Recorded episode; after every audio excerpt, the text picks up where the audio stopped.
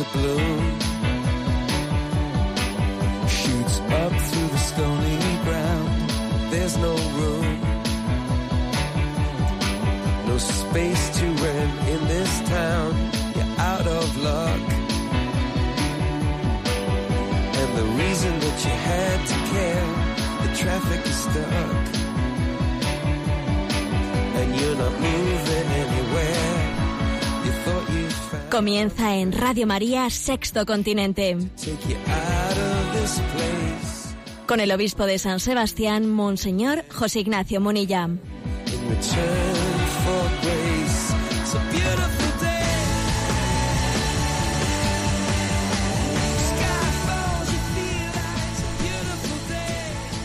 Un cordial saludo a todos los oyentes de Radio María. Un día más, con la gracia del Señor, nos disponemos a realizar este programa llamado Sexto Continente que lunes y viernes de 8 a 9 de la mañana realizamos aquí en Radio María. El comentario de entrada, que ha sido pues, un mensaje enviado esta, esta misma semana a las redes, es una cita bíblica. Apocalipsis 3, versículo 16.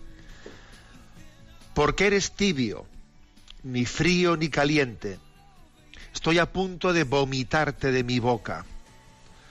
Es un texto fuerte de la palabra de Dios que golpea la tentación de la tibieza, la tentación de la mediocridad. ¿eh? Lo repito. Porque eres tibio, ni frío ni caliente. Estoy a punto de vomitarte de mi boca. Me ha llamado la atención el impacto que ha tenido este mensaje en las redes. Quizás, bueno, pues un, un tipo de impacto, un tipo de eco, pues superior al de la media, ¿no? De- que generalmente provocan los mensajes. Quizás esta, este efecto especial que ha tenido, pues pone el dedo en la llaga de que uno de nuestros grandes males actuales es precisamente el de la tibieza, el de la indiferencia. Este mensaje está acompañado de una filmina, una imagen de, de Dante, el autor de la Divina Comedia, quien también apoyando esta misma, eh, este mismo subrayado, dice: Los lugares más oscuros del infierno están reservados para aquellos que mantienen su neutralidad en tiempos de crisis moral. Es decir, eh, esta imagen de este pensamiento de Dante, que está iluminando esa cita de Apocalipsis 3:16, subraya que una manera ¿no? de ejercer esa tibieza, esa mediocridad, es la pretendida neutralidad en tiempos de crisis moral. En tiempos de crisis moral, la neutralidad, en el fondo, es un gran pecado. No se puede ser neutral ante el bien y el mal, ante la verdad y la mentira. Que el Señor nos conceda ser luz. Y la luz no es neutral, porque la luz, pues obviamente denuncia. La luz deja, pone a las claras lo que permanecía oculto. La luz eh, resulta hiriente a quien está buscando el refugio de las tinieblas para no ser descubierto. Por lo tanto, no cabe la neutralidad en tiempos de crisis moral. El Señor fue luz, fue signo de contradicción. Fue sign- resultó ser signo de contradicción. Escándalo para unos, gloria para otros. Reafirmamos nuestro deseo de ser instrumento de Jesucristo y escuchamos también como una llamada a nuestro, a nuestro corazón, un toque de atención, porque todos tenemos este riesgo de mediocridad, este riesgo de tibieza. Porque eres tibio, ni frío ni caliente, estoy a punto de vomitarte de mi boca. Apocalipsis 3:16. Pues bien, con esta entradilla comenzamos el programa de Sexto Continente, que como sabéis los habituales, pues es un programa que tiene una interacción a través de las redes sociales, por la cuenta de Twitter arroba obispo Munilla, por el muro de Facebook que lleva mi nombre personal de José Ignacio Munilla, por la interacción que tenemos con los oyentes, con la cuenta de correo electrónico sextocontinente arroba. Luego quisiéramos dar paso a las preguntas que han llegado a través de ese correo electrónico. Es un programa que tiene el deseo de hacer una iluminación desde la doctrina social de la Iglesia de nuestra realidad social. Bueno, ¿qué tema he elegido para el día de hoy? Bueno, pues igual a alguno le va a parecer un poco raro.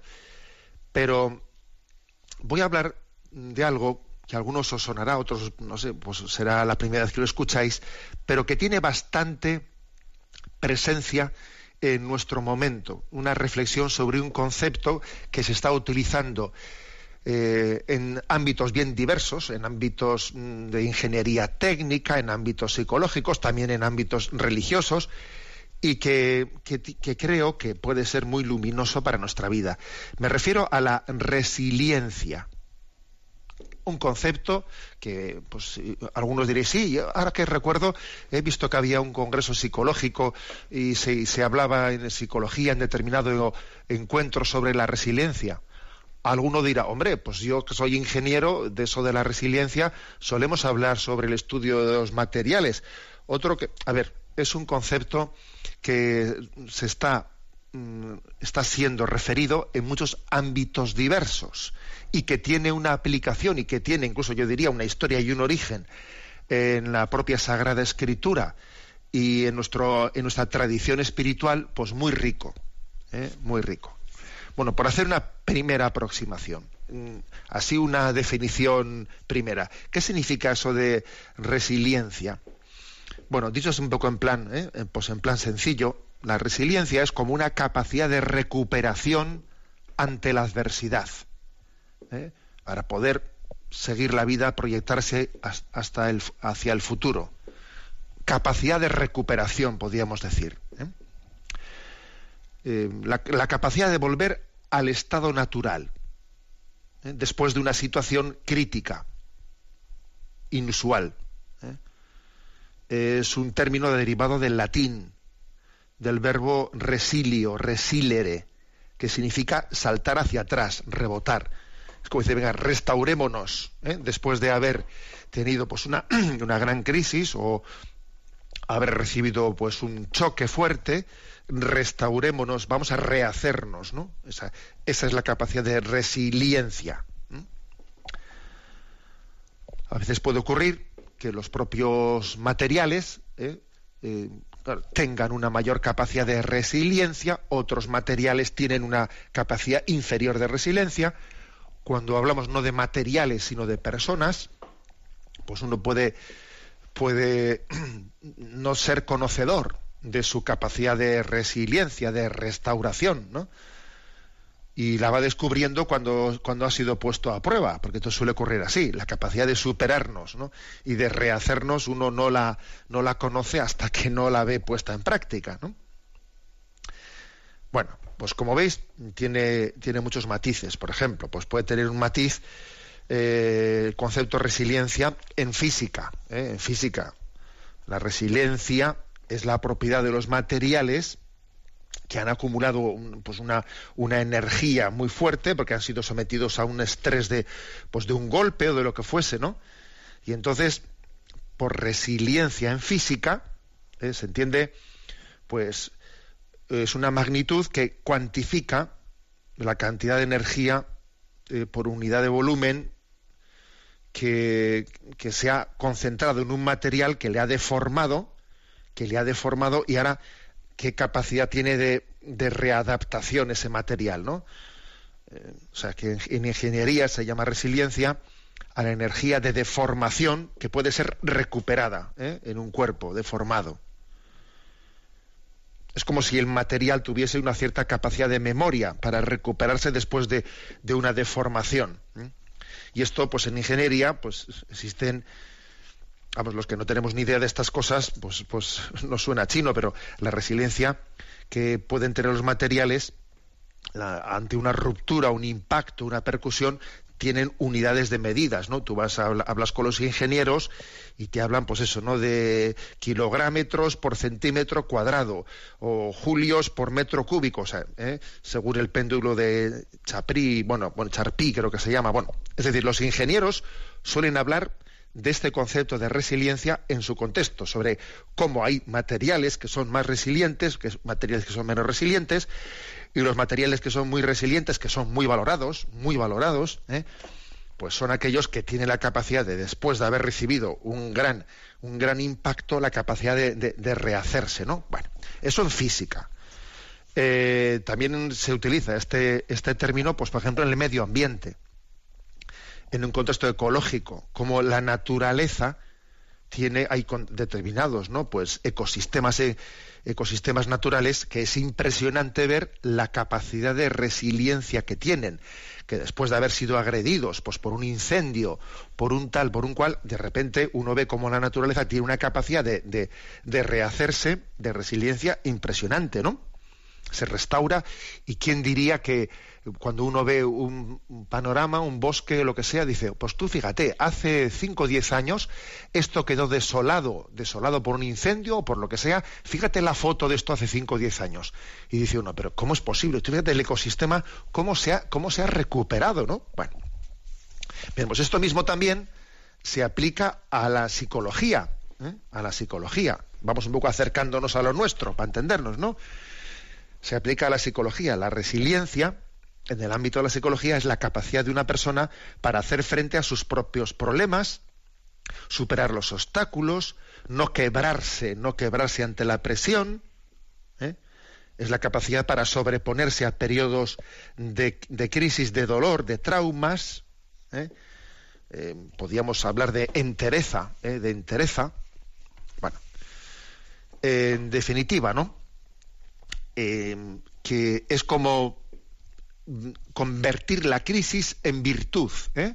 o sea, convertir el dolor en virtud. Esto nos vamos aproximando ¿no? desde ese concepto de resiliencia a lo que ya a nuestro concepto espiritual no, nos interesa. ¿eh? Es sinónimo de fortaleza, de resistencia interior. Y esto, de esto es de lo que queremos, de lo que queremos hablar, porque parece que yo creo que es muy interesante, ¿no? Desde desde, nuestro, desde nuestra perspectiva cristiana.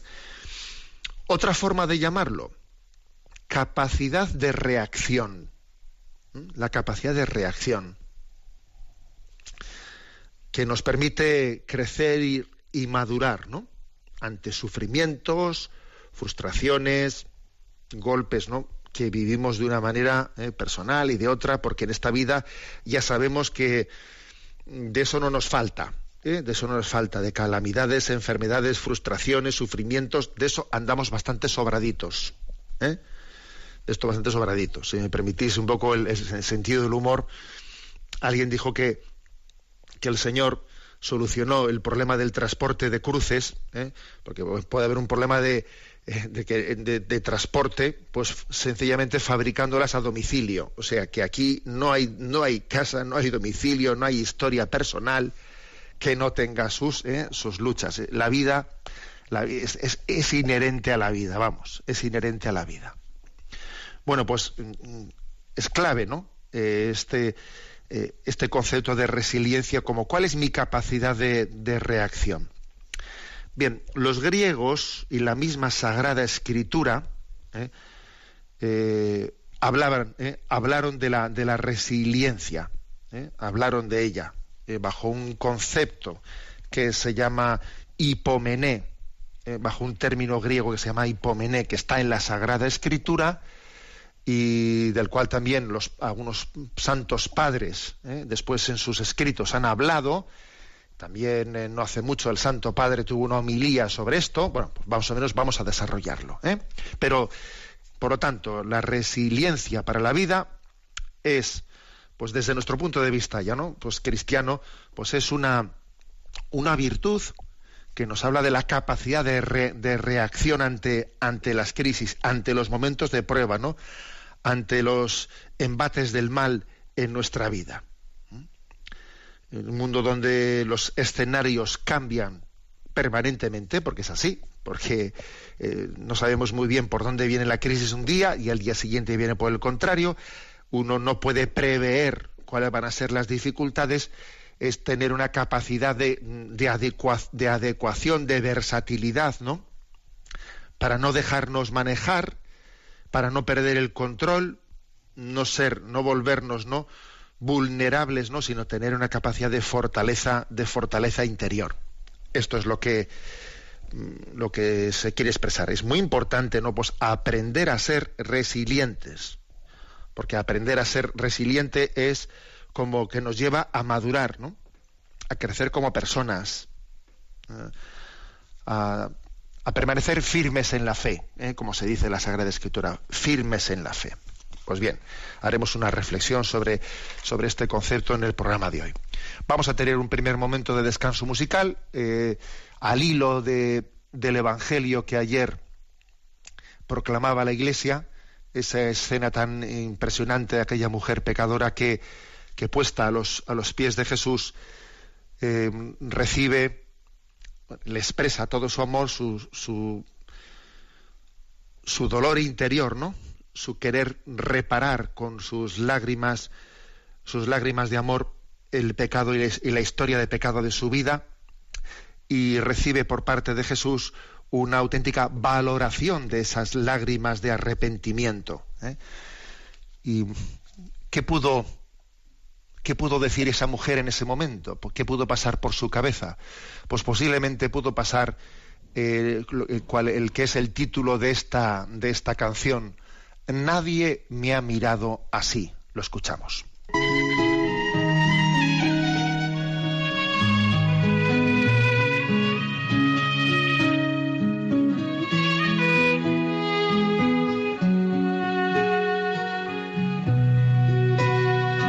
Nadie me ha mirado así.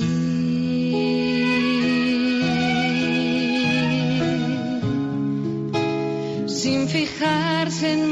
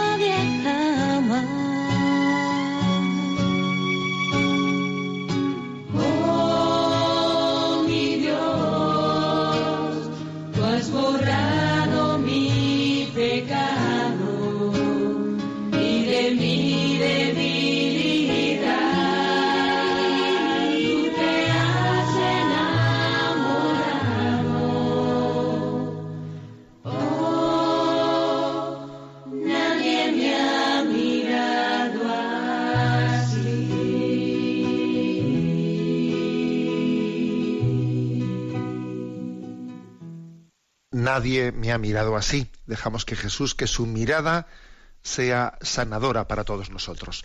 Estamos en este programa de Sexto Continente hablando sobre cuál es el concepto cristiano de resiliencia. Y después de haber hablado, pues, qué significa eso de materiales resilientes, cuando el término se aplica a la física, a la ingeniería, cuando hemos hablado también, bueno, pues de, de qué significado tiene la resiliencia en otros ámbitos. Ahora vamos, después de haber, haber hablado también un poco del ámbito de la psicología, que está muy ligado, obviamente, ¿no? al de la religiosidad, pues vamos ahora a este, ¿no? Eh, La resiliencia desde el punto de vista eh, espiritual. Una analogía mm, muy, mm, yo creo que gráfica, para entender qué es la resiliencia desde el punto de vista espiritual, pues es ver, por ejemplo, cómo algo de esto existe en el propio cuerpo humano, en su capacidad de resiliencia, por ejemplo, en la restauración de los huesos de nuestro cuerpo humano. No sé si lo hemos pensado en alguna ocasión. En el sistema óseo, los huesos tienen una capacidad impresionante de reparar sus fracturas y lesiones, volviendo a su estado original. Claro, los huesos cuanto, cuanto más cuantos más jóvenes sean, mejor. Claro, los huesos, según va pasando la vida y los huesos van perdiendo ¿no? pues su, su, elesta- el- su elast- elasticidad, cada vez van perdiendo esa resiliencia. Pero eh, yo creo que no, no debe ser casual esa imagen que la Sagrada Escritura en el Antiguo Testamento, ahí en el libro de Ezequiel, habla, utiliza sobre los, los huesos, como, la, llamada a la resurrección. ¿eh? Está convocado allí un campo lleno de huesos, de huesos viejos, y el Señor les va dando esa capacidad, la llamada de Dios a la resurrección da vida a esos huesos. ¿Recordáis ese pasaje? eh? Bueno, pues porque es cierto, eh, en el cuerpo humano los huesos tienen una gran capacidad de restaurarse. Y de hecho nosotros cuando puede, seguro que hay muchísimas rupt- rupturas, rupturas que hemos, hemos tenido pues una, costilla rota, un hueso roto, y ni nos hemos dado cuenta. El propio, eh, ahí hemos tenido unos dolores, los hemos aguantado, y, y el propio, vamos, el propio organismo ha restaurado fracturas. Y incluso cuando, cuando hemos escayolado un pie, ¿eh? pues porque ha habido una fractura muy de esas evidentes y entonces hemos escayolado un pie, en el fondo lo que, le ha, lo que ha arreglado la ruptura no ha sido la escayola, no, no, o sea, ha sido el propio hueso el que eh, al haberle también ayudado desde fuera a colocarse adecuadamente, luego él mismo se ha restaurado, él mismo eh, ha vuelto a, a unirse. O sea, tengamos en cuenta que eh, esta imagen creo que es gráfica. En el propio cuerpo humano vemos lo que es la capacidad de, de- de restaurar fracturas y lesiones, ¿no? Y esta es una imagen para entender cómo los seres humanos estamos llamados a sobreponernos a circunstancias difíciles, superar desafíos que nos podrían dejar quebrados por dentro. Es más, algunas personas les dejan quebradas por dentro y otras, sin embargo, han tenido la capacidad de, de afrontar y salir fortalecidos, ¿no? Dice San Pablo en la carta a los filipenses, todo lo puedo en aquel que me conforta. Bueno, a esto se refiere, es esa capacidad de afrontamiento, ¿no? De, esa agresión externa y de restaurarse, rehacerse, es lo que se utiliza con ese término de resiliencia. ¿eh? Resiliencia. Capacidad de superar la adversidad, de incluso aprender de ella. ¿eh? Incluso aprender de ella. Permite a una persona contar con mayores recursos para afrontar el futuro que los que tenía antes de haber recibido esa agresión. O sea que en el si digamos aquí hay una diferencia entre el sentido físico y espiritual, porque eh, pues los ingenieros cuando hablan de materiales resilientes, pues hombre, están hablando de la capacidad de un material de volver a su estado original antes de haber sufrido esa eh, pues esa presión, ¿no? Pero en el, en el, sentido espiritual no solo es volver al estado original que tenían antes, sino en el sentido espiritual todavía existe la capacidad de haber salido fortalecido, o sea, haber crecido en capacidades que antes no las tenía desarrolladas. ¿eh?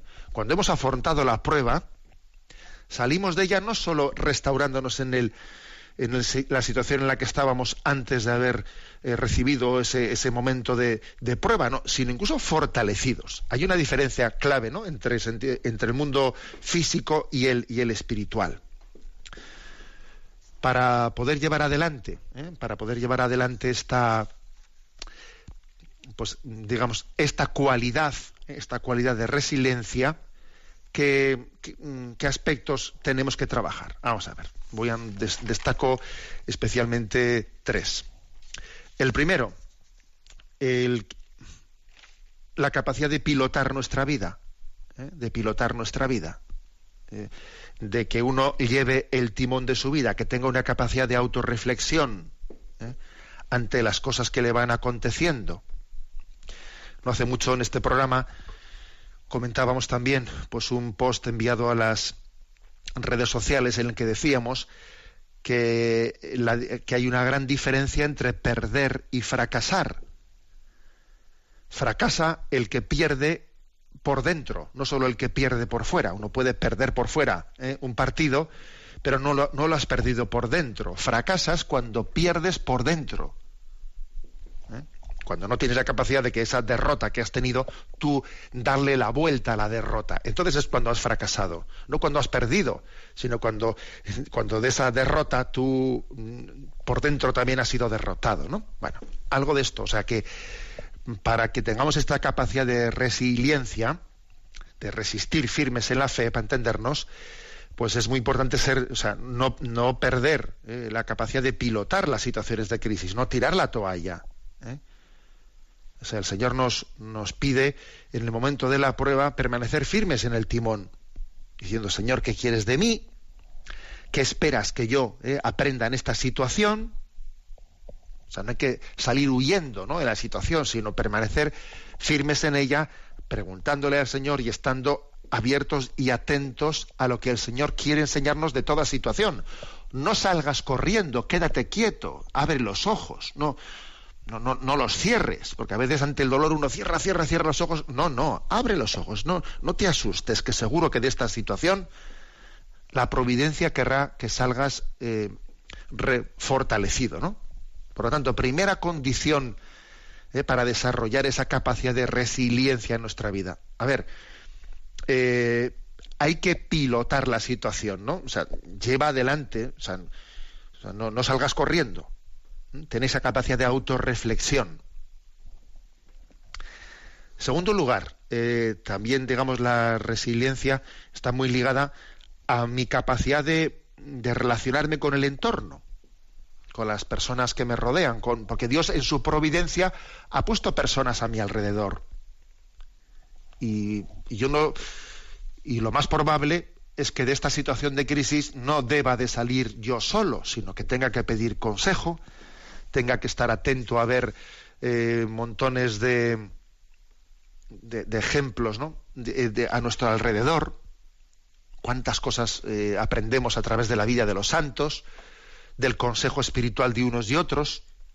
¿eh? O sea, no, no encerrarse, porque a veces el dolor, una tentación del dolor, es la de aislarse. Entonces, aislarse no. Aislarse no.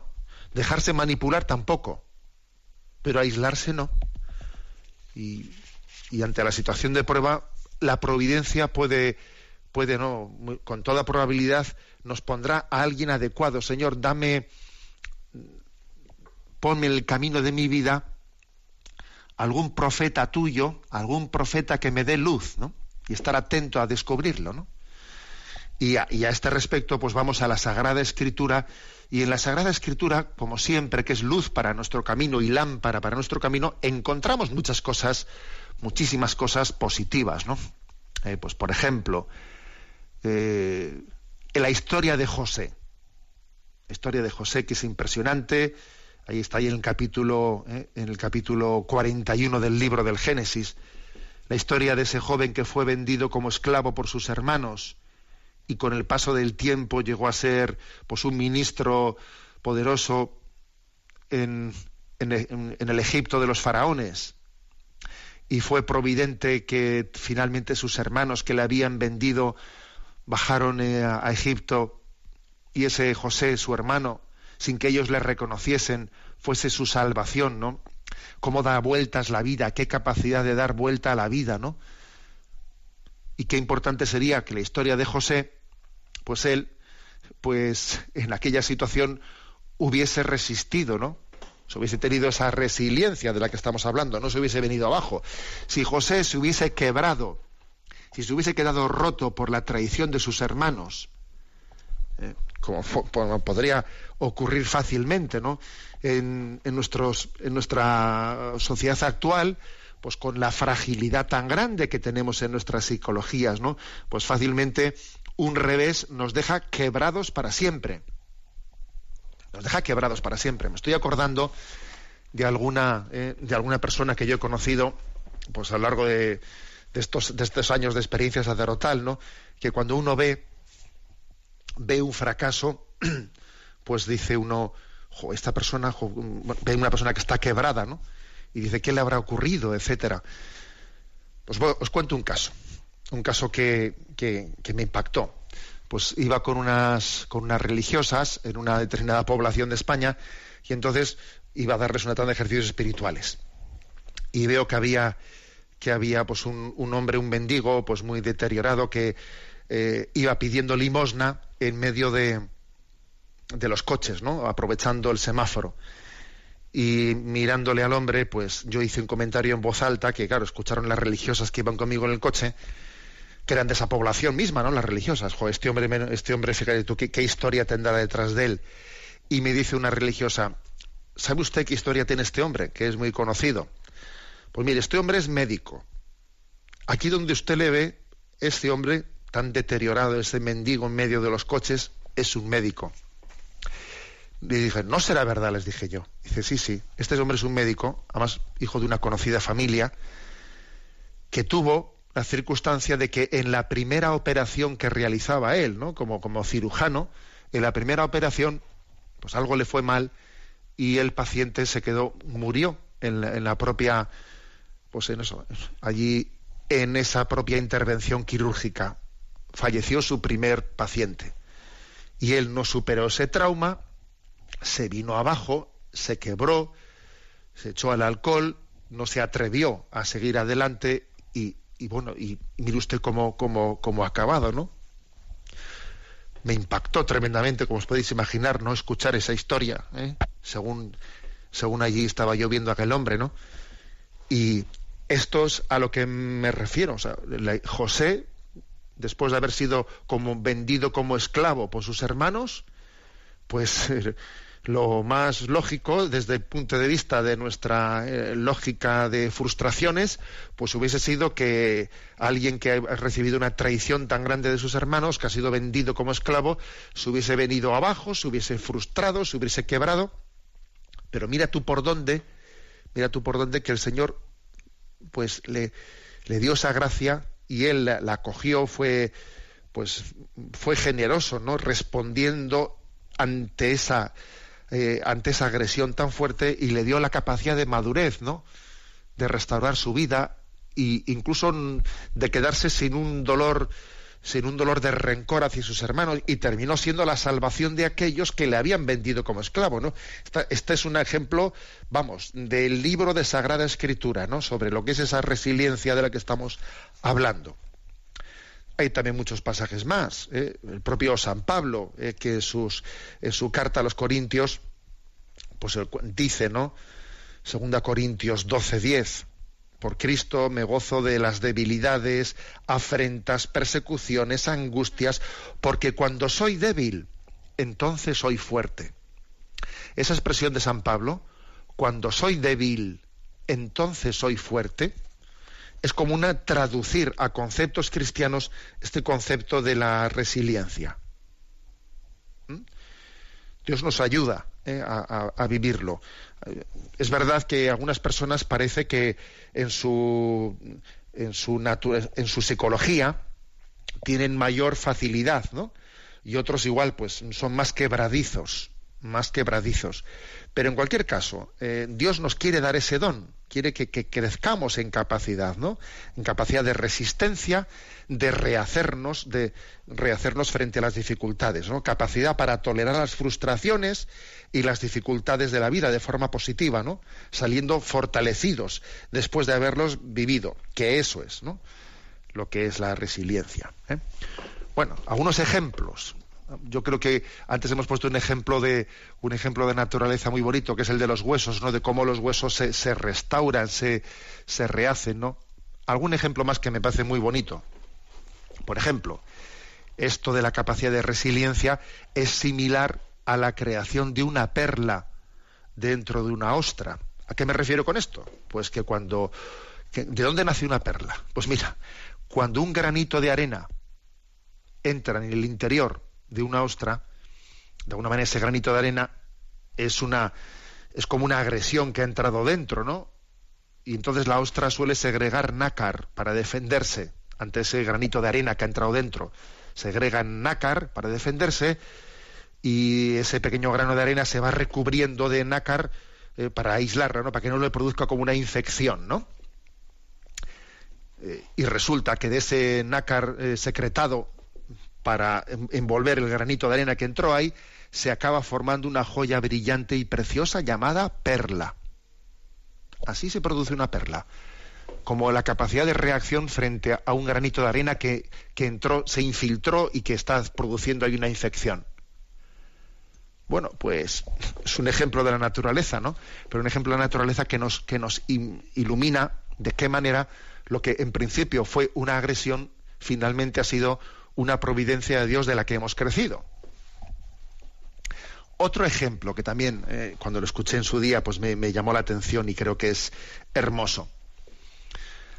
Hay tres imágenes ¿no? en, la, naturaleza de cómo responder ante las dificultades.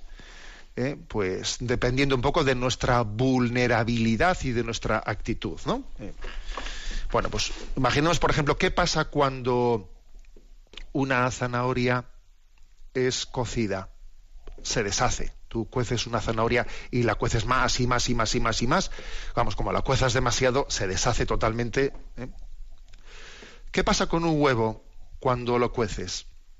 Se endurece, se endurece y se queda como una piedra. ¿Mm? Eh, digamos, ninguno de estos dos, ninguno de estos dos sería el modelo adecuado eh, de cara a la vida espiritual, porque ante las dificultades ni hay que deshacerse, ni hay que deshacerse, ni tampoco tienes que quedarte como una piedra que al final se resquebraja, porque si te quedas como una piedra ¿eh? ante, ante ese calor que te han aplicado, como le pasa al huevo, ¿no? Si tú al huevo lo cueces, lo cueces, lo cueces, se endurece, se endurece y al final se, requiebra. ¿eh? La imagen adecuada de cómo responder, pues no sería ni, ni la de esa zanahoria, ni la de que se deshace, ni la de ese huevo que se queda se endurece como una piedra y luego se requiebra, sino como la del café. Como la del café, que al ser cocido colorea y le da sabor al agua insípida. Y termina haciendo que lo que era un agresor finalmente ha sido transformado. ¿Eh? Bueno, son imágenes, ¿eh? que cada uno coja lo que le sirva. La imagen esa de los huesos de los huesos humanos, su capacidad de rehacerse, la imagen de cómo se termina desde una agresión de un granito de arena, eh, cómo se termina formando una perla, la imagen esta de cómo el café cuando cuando es sometido a esa temperatura tan grande con el agua, lo que hace es transformar en la propia agua y, hacer, y, hacer pues un café del cual nos, nos, nos alimentamos. Es decir, cualquiera de estas imágenes, lo que está subrayando es la providencia de cómo en medio de la prueba Dios nos fortalece. ¿eh? Hay, un, hay un texto, un texto en la segunda carta de Pedro, capítulo primero, versículo 4 y siguientes, en el que se habla de esta hipomené, que es quizás el término bíblico más más, digamos, parecido a este término de resiliencia. ¿Mm? Está traducido, según las traducciones, a veces se traduce por paciencia, ten perseverancia, ten paciencia, porque ahora no es fácil traducir estos términos, pero si uno va a 2 Pedro primera 4 dice, con las cuales se nos han concebido las personas las preciosas y sublimes promesas para que seáis partícipes de la naturaleza divina, escapando de la corrupción que reina en el mundo por la ambición. En vista de ello, y ahora viene lo que se llama la escalera de San Pedro, ¿eh? la escalera de las virtudes. En vista de ello, poned todo empeño en añadir a vuestra fe la virtud, la excelencia, ¿eh? se traduce a veces. A la virtud el conocimiento, al conocimiento la templanza, a la templanza la paciencia, la hipomené, dice en griego, ¿eh? la hipomené, a la paciencia la piedad, y a la piedad el cariño fraterno, y al cariño fraterno el amor. Esta se llama la escalera, la escaleta de San Pedro, ¿eh? que está en segunda carta de Pedro, capítulo primero, versículos 4 al 7. ¿Eh? Repito, aquí está incluido lo de la hipomené. ¿eh? o sea, la, resistencia interior. Dice, añade a la fe la virtud, o sea, la excelencia. A la virtud el conocimiento, al conocimiento la templanza, a la templanza añádele la paciencia, la hipomené, a la paciencia la piedad, a la piedad el cariño fraterno y al cariño fraterno el amor. Este es un texto bastante poco explorado, que es verdaderamente eh, significativo. ¿eh? En, en mayo del 2013, el 7 de mayo de 2013, en esas homilías de, de Santa Marta, el Santo Padre habló de esto de la hipomené. ¿eh? Y habló de cómo tiene que haber una maduración cristiana a través del camino de la paciencia. ¿eh? Como digo, posiblemente ese término de la hipomené, que está ahí en esa, en esa segunda carta de San Pedro, es el concepto bíblico más parecido a lo que hoy en día se utiliza con este concepto de resiliencia. ¿no? Leo un par de párrafos que allí dijo el Santo Padre, que es muy interesante. La clave está, dice él, en entrar en paciencia. Tú tienes que adentrarte en la paciencia. Es el camino que Jesús nos enseña también a nosotros los cristianos, entrar en paciencia. Esto no quiere decir estar tristes, no, no, es otra cosa. Esto quiere decir soportar. Portar sobre la espalda el peso de las dificultades, el peso de las contradicciones, el peso de las tribulaciones. Es una actitud cristiana de soportar, entrar en paciencia, aquello que en la Biblia se dice con la palabra griega hipomené, soportar en la vida el trabajo de todos los días, las contradicciones, tribulaciones, todo esto. Ellos, Pablo y Silas, que está comentando ese Evangelio, Pablo y Silas, soportan las tribulaciones, soportan las humillaciones. Jesús las ha soportado, ha entrado en paciencia. Este es un proceso. Repito la palabra proceso, dice el Papa. Un proceso de maduración a través del camino de la paciencia. Un proceso que requiere tiempo, que no se hace de un día para otro, se realiza durante toda la vida para llegar a la madurez cristiana. Dice el Papa, es como el buen vino. Otra imagen, como el buen vino, que va mejorando, va mejorando, ¿no? De día en día. Cuando llegan las dificultades, llegan también las tentaciones. Por ejemplo, el lamentarse, dice el Papa. Claro, lo contrario a esto de la resiliencia es el perder el tiempo en lamentarse. Pobrecito de mí, todo me toca a mí. Pues es, en vez de fortalecerte y en vez de rehacerte, lo que estás haciendo es, es desperdiciar tus fuerzas en lamentarte. Y un cristiano que se lamenta continuamente, continúo leyendo al Papa, deja de ser un buen cristiano. Es el señor o la señora lamento, dice el Papa. El señor o la señora lamento. ¿eh? Bueno, porque siempre se lamenta de todo. Sin embargo, nuestra imagen es el silencio. El silencio en la paciencia. Aquel silencio de Jesús en la pasión que no dijo más que dos o tres palabras, las necesarias. Pero no es un silencio triste, el silencio de soportar la cruz no es un silencio triste. Es doloroso, pero no es triste. El corazón está en paz. Pablo y Silas rezaban en paz, tenían dolores, pero se dice que luego de la cárcel el Señor lavó las llagas, tenían llagas, pero las soportaban en paz. Este camino de soportar nos hace profundizar la paz cristiana, nos hace ser fuertes en Jesús. ¿eh? Bueno, pues hasta aquí, ¿eh? más o menos hasta aquí este, esta pequeña catequesis que hemos tenido sobre ese concepto que, que, en nuestros días, especialmente pues en, en, reflexiones de psicología, está bastante de moda, el de la resiliencia, pero que tiene unas raíces cristianas obvias, evidentes, ¿no? Especialmente a través de, de, ese, de ese término que está en la segunda carta de Pedro, capítulo primero, eh, versículo sexto, que aunque se traduzca como paciencia, en el original griego del Nuevo Testamento se dice hipomené, y muchos padres de la Iglesia después hablaron de esa hipomené, de esa resistencia cristiana, ¿no? frente a las adversidades de las cuales salimos, salimos madurados. Bueno, escuchamos un canto también referido al Evangelio de este domingo. Déjame estar a tus pies. Cantamos a Jesús, cual si fuésemos cada uno de nosotros esa mujer pecadora del Evangelio del domingo. Déjame estar a tus pies.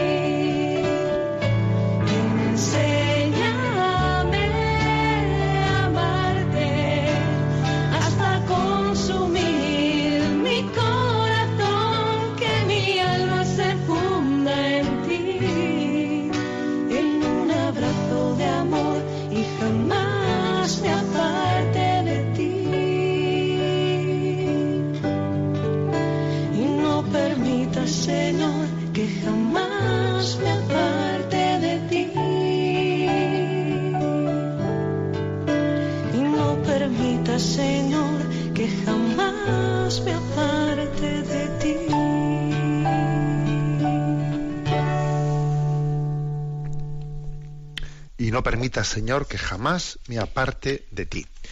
Bien, vamos a reservar esta última parte del programa, vamos a dedicarla a dar respuesta a algunas de las preguntas que han llegado de, eh, vuestras de los oyentes. Sabéis que tenéis un correo electrónico sextocontinente arroba en el que podéis presentar vuestras preguntas y aportaciones y a Yolanda, que está en la emisora, le vamos a pedir que nos presente las que hemos seleccionado esta semana. Buenos días, Yolanda. Muy buenos días, monseñor. Adelante. Clemente Prieto nos comenta, a monseñor Munilla, ¿qué opinión le merece la costumbre que se va imponiendo progresivamente en cada vez más iglesias de permanecer de pie durante la consagración?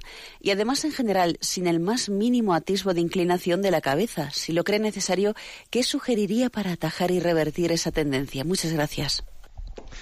Bueno, pues la verdad es que mm, qué opinión me merece. Creo que lo- vamos, cuando hablé en el catecismo de la Iglesia Católica de la Eucaristía, algún comentario al respecto ya recuerdo que hice en su, en su momento. ¿eh? Hombre, por una parte, en algunas personas, sin duda alguna, pues el hecho de que permanezcan de pie, etcétera, no tiene, eh, no tiene una causa espiritual, sino física, obviamente. ¿eh? Será más por artrosis y, y hasta a estas personas les gustaría, ¿no?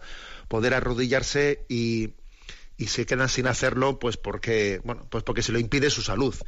Pero generalmente estas personas pues suelen en el momento de la consagración pues, suelen suplir su genuflexión por algún tipo de signo de pues una inclinación de cabeza o lo que fuere no pero sin duda alguna no, es- no es ese el pues el eh, lo mayoritario no lo mayoritario está que ciertamente vamos perdiendo signos en los que se visualiza nuestra fe y ese dejar de arrodillarse el momento de la consagración pues mm, por desgracia, me atrevería a decir que es significativo de haber también, de, ha- de haberse infiltrado en nosotros una cierta secularización, una cierta secularización, una pérdida de la conciencia de la presencia viva de Cristo en la Eucaristía.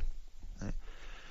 Eh, Por ejemplo, que también eso suele estar unido a que cuando entramos en el templo no vamos a donde está el sagrario, si está en una capilla lateral o lo que sea, y le hacemos una visita, un saludo antes de sentarnos en la iglesia. O sea, hay ciertas cosas que son bastante significativas. Yo cuando hago una visita como obispo a, a una iglesia, también tú eres consciente de que el, el obispo hace una visita y que, bueno, pues que también estará siendo observado, ¿no? Y, tengo la costumbre de cuando voy, entro en la iglesia, el obispo viene a confirmar. Lo primero que hago es a, llegar, vamos al sagrario. ¿Dónde está, aquí el sagrario en la iglesia? Vamos a, y, y hacemos allí una, pues un postrarnos ante el sagrario, hacer una oración y luego ya vamos a la sacristía. Es que, es que la fe que no se expresa tiende a debilitarse, tiende a debilitarse. ¿eh?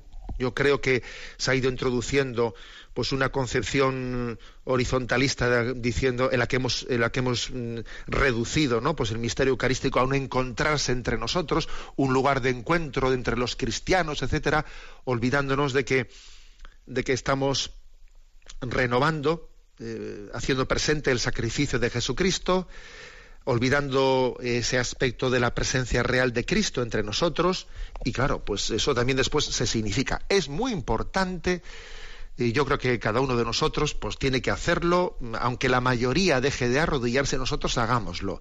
Y creo que también los sacerdotes que presidimos la Eucaristía tenemos que dar alguna pequeña catequesis al respecto. Y siendo nosotros los primeros también en significar con nuestra, con nuestra actitud esa, esa adoración. Los que en su día me siguieron en el, en el catecismo, creo que ya, ya me escucharon una, una anécdota que me ocurrió a mí siendo párroco en Zumárraga y que la verdad a mí me hizo pensar mucho. ¿eh? Y es, fue la siguiente. Recuerdo que, que tenía un grupo de monaguillos, tenía un grupo de monaguillos, pues que como todos eran pues pillos, ¿no? Y que no, vamos, que, que eran muy movidos y, y en una ocasión, como, como andaban por el altar, pues como cabras montesas, pues les cogí y les dije, a ver, mm, monaguillos míos, vamos a ver, que no podemos andar en el altar así que tenemos que ser un ejemplo y un modelo de cómo, de cómo eh, nos arrodillamos delante de Jesús. Cada vez que pasemos delante del sagrario, hacemos una genuflexión. Y si pasas porque has ido a dejar las vinajeras o lo que sea, si tienes que pasar tres veces, haces tres veces la genuflexión, cuando vamos preparando la misa o después de la misa. Y esto y lo otro. Y claro, y si lo dije un poco así, con fuerza, ¿no? Bueno, me miraban así, calladitos, calladitos. Bueno, pasaron dos días y entro yo en la iglesia y veo que estaba la iglesia vacía, no había nadie, pero me, llamó la atención que al final, al fondo de la iglesia, eh, estaba el confesionario y, había una cortinilla y la cortina se mueve un poco. Dije, uy, aquí no hay corriente, ahí hay alguien que está dentro escondido, dentro del, del confesionario. Y me acerco al confesionario, corro la cortina y me encuentro allí los tres o cuatro monaguillos metidos dentro, todos ahí escondidos. Y les digo, ¿y qué hacéis aquí? Y me dice uno así avergonzado, es que queríamos ver si cuando estabas tú solo también te arrodillabas. Vamos, me quedé impactado de la salida de los niños, pero me di cuenta de lo importante que eran los signos. Esos niños, yo cuando les había hablado de la, de, la necesidad de, de, hacer de esos signos de adoración, claro, dijeron, bueno, pero si eso, esto, este, ¿por qué lo dice? ¿Lo dice para que en la ceremonia delante de los demás quede esto bien? ¿O, ¿O él verdaderamente se lo cree que está aquí Jesús y él también hace esos signos de adoración cuando está él solo? Y se escondieron en el confesionario, ¿sabes? Para ver, para ver cómo era la cosa. ¿eh? Bueno, es una anécdota, ¿no? Pero una anécdota que, que viene a subrayar qué importantes son los signos, ¿no? O sea, la, la fe entra por el oído, que dice San Pablo, y por el ojo y por el ojo, porque también los signos, visibles, lo, lo, que es la piedad de una persona, lo que esos signos nos ayudan a creer, claro que nos ayudan a creer. ¿eh? Bueno, perdón porque me he alargado.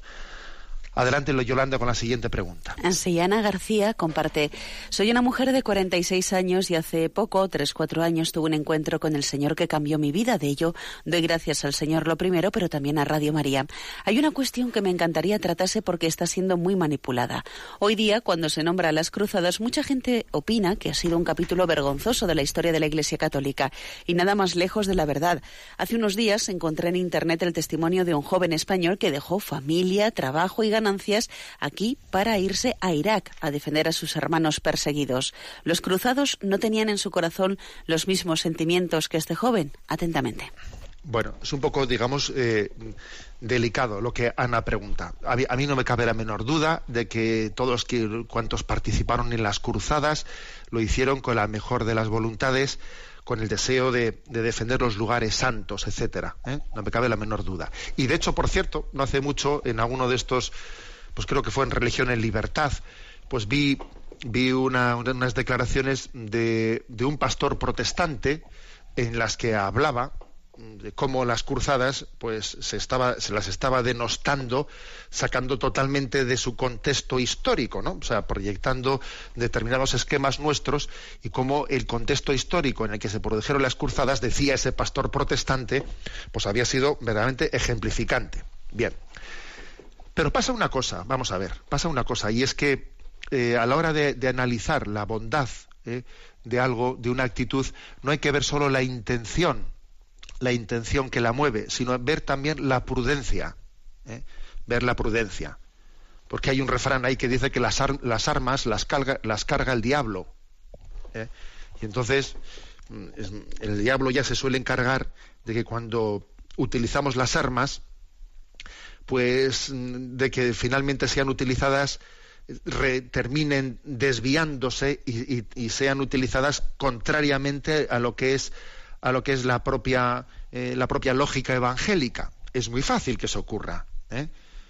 Que quien a espada mata, luego a espada muere, que, que la, lógica de la violencia es muy difícil que termine bien. Y de hecho, y de hecho, esta, esa comparación que pone Ana García sobre algunos, eh, algunas personas que se han sentido atraídas pues para ir a luchar contra el Estado Islámico allí en, en Siria y en Irak, pues creo que el ejemplo puede servir, porque a mí no me cabe duda que esas personas pueden tener una buena intención. Pero fijémonos que los arzobispos, mm, los obispos de aquellos lugares, de Mosul, etcétera, que son los conocedores del tema, digamos, la jerarquía católica de aquellos lugares, ha rechazado totalmente el que se conformen eh, digamos, unidades de cristianos luchando en aquellos lugares. O sea, es, las milicias cristianas ellos las han rechazado, no han querido eh, que se acepten. ¿Por qué? Pues porque de alguna manera eso puede generar una equivocada imagen que eso termina siendo una guerra de religión. Y a ver, eso no tiene que ser una guerra de religión. La lucha contra el Estado Islámico no debe de ser una guerra entre religiones. No. Lo importante es que en, los ejércitos, en el iraquí o en el ejército de Siria, exista una lucha por el bien común por el bien común contra el Estado Islámico y que en ese y que en ese ejército pues de Irak y de Siria o esas fuerzas internacionales combatan pues tanto cristianos como musulmanes en favor del bien común. O sea, fijémonos cómo la jerarquía de esos lugares no le ha parecido prudente el aceptar milicias cristianas luchando contra el ISIS. ¿Eh? O sea que como veis, Ana, te hago este matiz porque creo, una cosa es la buena voluntad de la, de la gente y otra cosa es la prudencia en la manera de llevar las cosas adelante. Bueno, perdón porque se nos ha echado el tiempo. ¿eh? A los oyentes ya procuraremos dar más tiempo al espacio de los oyentes. La bendición de Dios Todopoderoso, Padre, Hijo y Espíritu Santo, descienda sobre vosotros. Alabado sea Jesucristo.